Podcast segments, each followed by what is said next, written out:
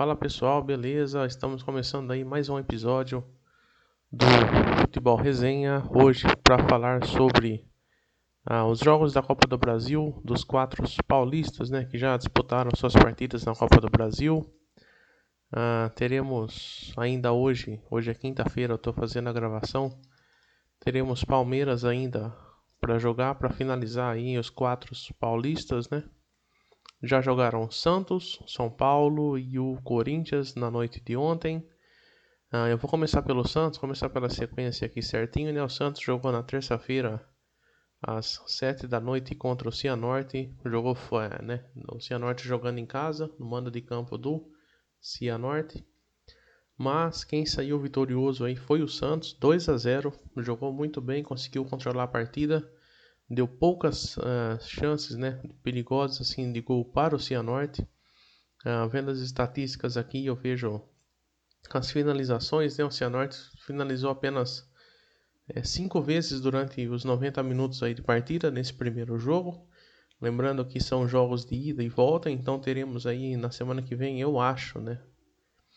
Uh, por causa da, da, da pandemia, dessas. Bom, provavelmente teremos protestos por causa da Copa do da Copa América, enfim, tem muita coisa para acontecer ainda em relação ao futebol, se irá paralisar ou não, né? Mas falando já do jogo, falar do jogo, né? Depois eu faço um episódio sobre a Copa América, né? sobre os campeonatos aí brasileiros que estão rolando, mas enfim.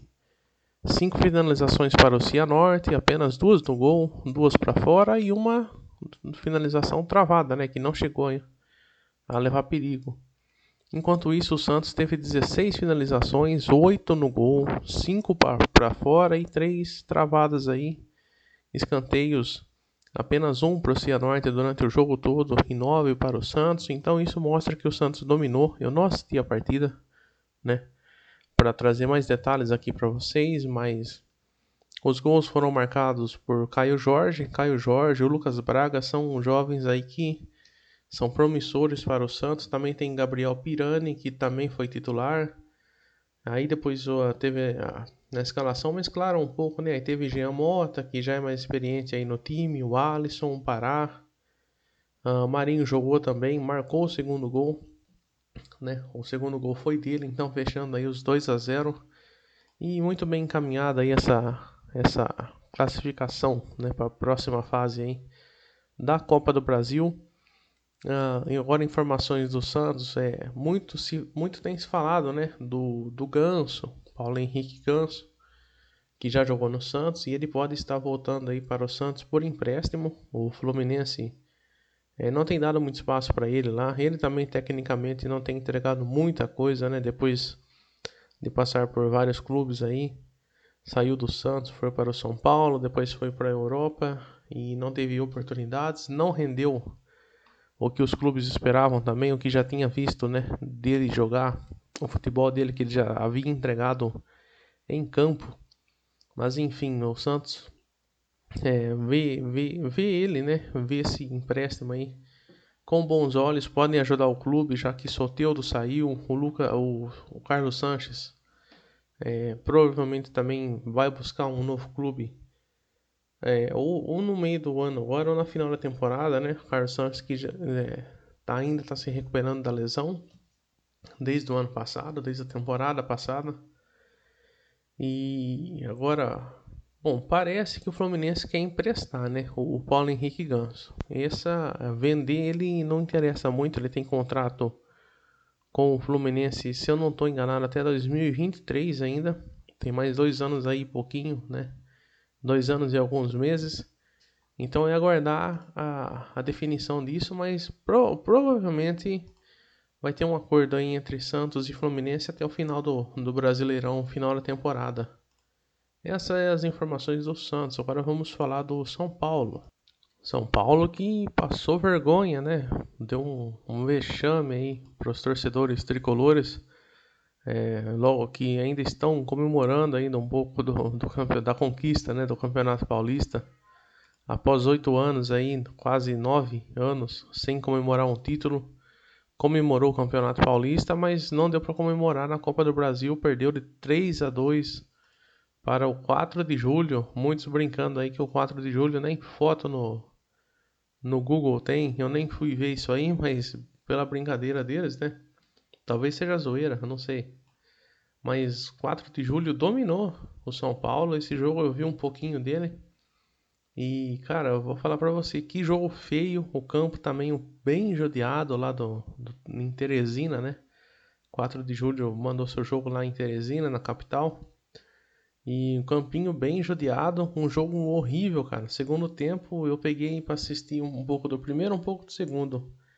Eu coloquei no segundo tempo, já tava 3 a 2 E, cara, nada. Eu, eu assisti uns 20 minutos assim. E nada, nada, nenhum chute, nenhum escanteio cobrado mal feito. É, mal cobrado, falta que cobrava também ia para a área. Meu Deus do céu, que jogo horrível, cara. Mas enfim, venceram. 4 de julho venceu é, em sua casa 3 a 2 Agora vai ter o jogo de volta aqui no Morumbi, né? Aí o São Paulo pode fazer um mistão, porque nesse jogo entrou com o time reserva. Os dois gols do São Paulo foram marcados pelo Éder o, atacante Éder, que foi contratado nessa, nesse começo de temporada para reforçar o time do o tricolor paulista. E, meu, tirando o Éder, jogaram muito mal. Shailon, é, Hernanes, Vitor Bueno. Muito, muito mal. Um gol contra do Orejuela. Meu, o, o goleiro do São Paulo também lá, aquele PR. É, Lucas PR, né? Muito mal, muito mal time de São Paulo quase todo aí horrível. O Natan entrou, que veio do Flamengo, o zagueiro Natan. Esse ainda também teve uns lances bem legais dele. Natan merece mais oportunidade aí nesse time, com certeza. É, então, tirando o, o, passe do Shailon pro Éder, cara, o Shailon também não, não fez nada, tava emprestado, né? Não lembro para que time. Então, São Paulo Perdeu, mas assim, com tranquilidade, né? Sabe que vai ter o jogo de volta, aí pode pôr força máxima ou pode colocar um DIB meio a meio, né? Meio reserva e meio titular, que já vai buscar esse resultado aí. São Paulo bem tranquilo. Mas o jogo foi, foi feio. Não tem muito o que comentar, não, porque tem que comentar assim: os escanteios mal cobrados, campo horrível, uh, time adversário dominou São Paulo em alguns momentos né, o 4 de julho aí, dominante em sua casa, mas é, infelizmente é um jogo feio de se assistir. É, deixa eu ver aqui agora se tem alguma notícia fora isso aí.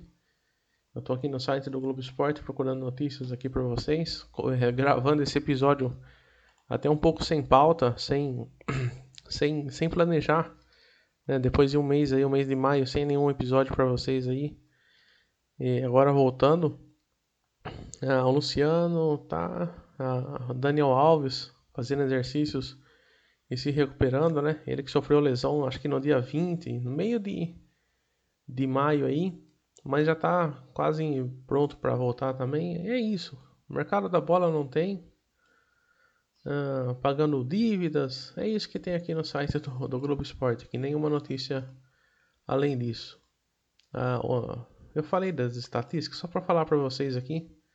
Ah tá, foram 13 finalizações do 4 de julho contra 15 do São Paulo. 4, final... 4, é, opa, 4 finalizações no gol das duas equipes.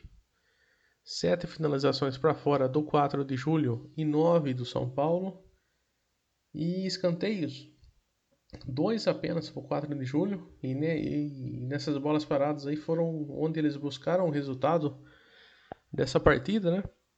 que definiram esses três gols aí do, do 4 de julho e seis escanteios do São Paulo, mas que não falo muito mal cobrado, uh, mal aproveitado, pouco interesse do, dos jogadores aí, dos jovens que jogaram e dos, e dos mais velhos também que já estão no elenco, pouco interesse deles em campo. Que nem eu falo, tirando o Éder, Tirando o Éder e o Natan, que entrou no segundo tempo, o Hernanes foi capitão desse time aí, mas, meu, que pouca vontade de jogar, viu? Muito mal mesmo, muito mal. Agora falar do Corinthians, que jogou ontem, às nove e meia, transmitido lá pela Globo. E, cara, Corinthians, não, os dois jogos do contra o Atlético Goianiense aí, no final de semana e no meio de semana. Perdeu os dois, e os dois jogos também em Itaquera, né, na Neoquímica Arena. Perdeu o primeiro jogo de 1 a 0, depois perdeu ontem, agora valendo é, primeiro jogo, primeiro jogo não. Ah, no final de semana pelo Brasileirão, né, começando a primeira rodada aí do Brasileirão. E ontem pela Copa do Brasil e terá mais um jogo pela Copa do Brasil aí agora lá em Goiânia. Uh, mas agora em Itaquera, os dois primeiros jogos aí, os dois enfrentamentos, né, dos clubes. É, nossa, enfrentamentos, o que que eu falei aqui? Desculpa aí, galera, aqui que eu tô vendo as estatísticas aqui, não tô conseguindo acreditar que o, o, o Corinthians conseguiu finalizar 13 vezes, cara, 13 vezes no gol apenas nove aí do, do Atlético Goianiense. Nessas nove, dois gols, né? Renderam aí o placar de 2 a 0 para o Goianiense.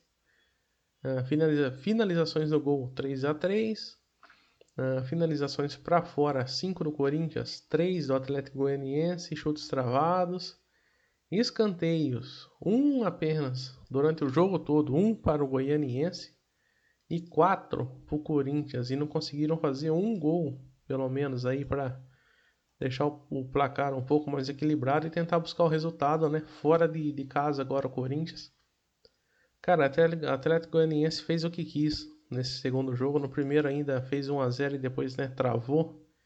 Ficou um jogo travado, é, segurando o resultado e garantindo os três pontos.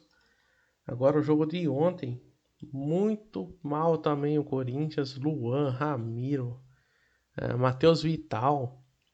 O Silvinho escalou Camacho. E lembrando que o Silvinho e o Barroca, o, como é que chama? O Eduardo Barroca, que é o técnico aí do Goianiense, os dois chegaram na mesma época, então não faz aí tão perto de completar uma semana de trabalho, né? Chegaram antes da primeira partida válida pelo Brasileirão então o Barroca chegou para estrear no Brasileirão e nessa temporada, o Silvinho também, no Corinthians.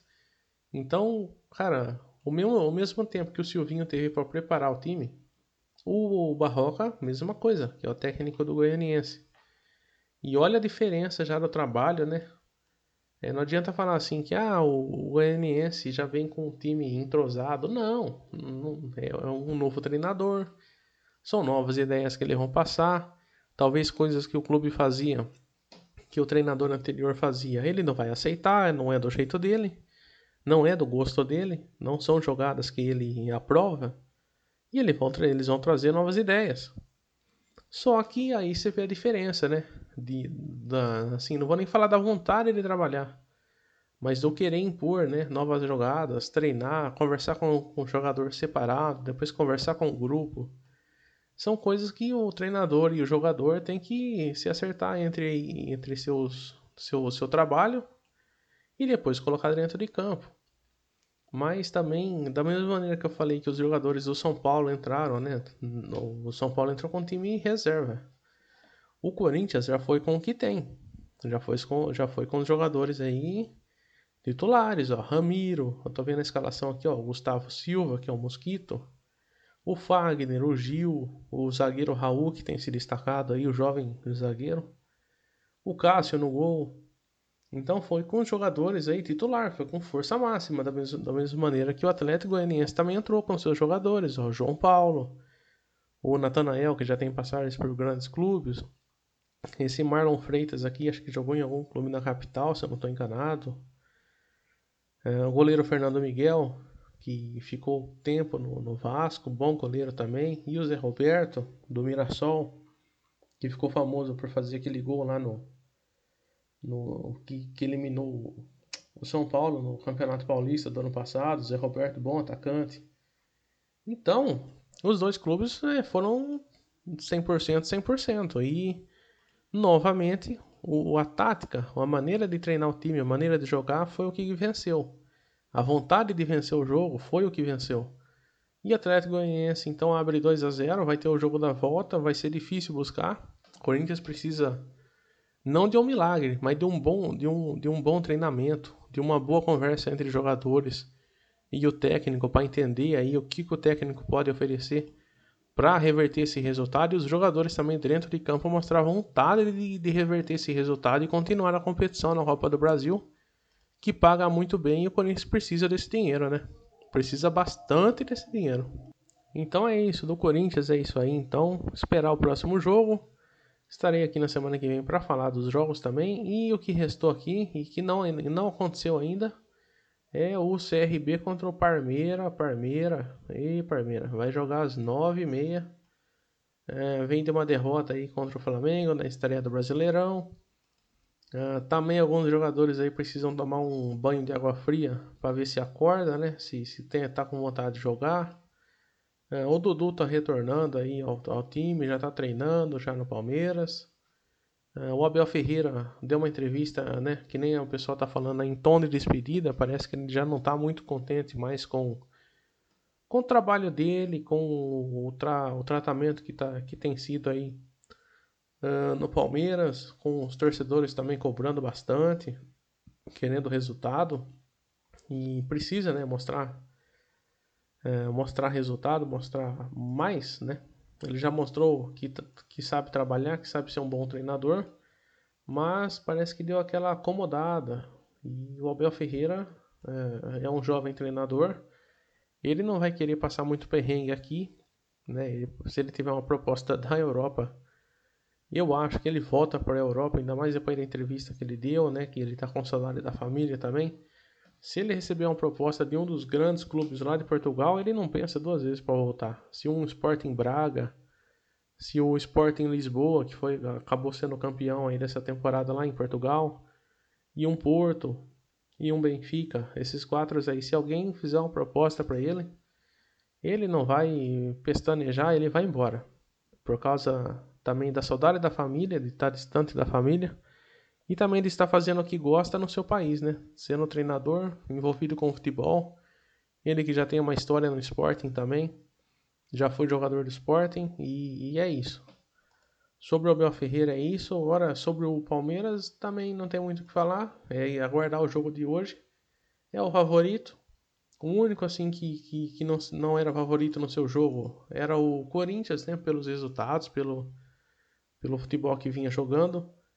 É, não que não seja aqui, não que não, assim, era 50-50, Atlético Goianiense e Corinthians, era 50-50, 55 pro Corinthians por estar jogando em casa, né, mas sem torcida, não tem aquela pressão, mas o Santos era favorito no seu jogo, o Palmeiras é favorito no jogo dele, o São Paulo era favorito, mesmo com o time reserva, que nem falaram lá, que eu vi um negócio, né, o salário do Hernanes mensal, um mês do Hernanes dava para pagar é, seis meses do salário da folha salarial do 4 de julho. Somente um mês do salário do Hernanes. Então você vê a diferença aí. E o Hernanes jogou, capitão, titular, mas não, não entregou. Mas é, eu tô falando do Corinthians, né? Não, do Palmeiras aí. E falando do jogo de São Paulo ainda. É, o Palmeiras então joga Deixa eu ver, eu ia falar 7 e meia, mas é às 9 e meia, né? 9 e meia. Vai passar também lá no, no Premiere, vai passar no Sport TV. Para quem quiser acompanhar o Palmeirense aí, vai estar tá ligado com certeza nesse jogo aí. É importante, Copa do Brasil é o campeonato que mais premia e esses quatro grandes aí do estado de São Paulo aí, três da capital e o Santos da Baixada, precisam desse dinheiro pandemia veio aí, quebrou financeiramente aí os planos do, que os clubes tinham. E é isso aí, galera. Obrigado se você ouviu até aqui. Uh, eu vou fazer um, um outro episódio para falar de futebol internacional aí para vocês, trazer as, as últimas do mercado, né? Uh, treinadores mudando de clube, jogadores também após a final aí da Champions querendo trocar de clube. E é isso. Um abraço.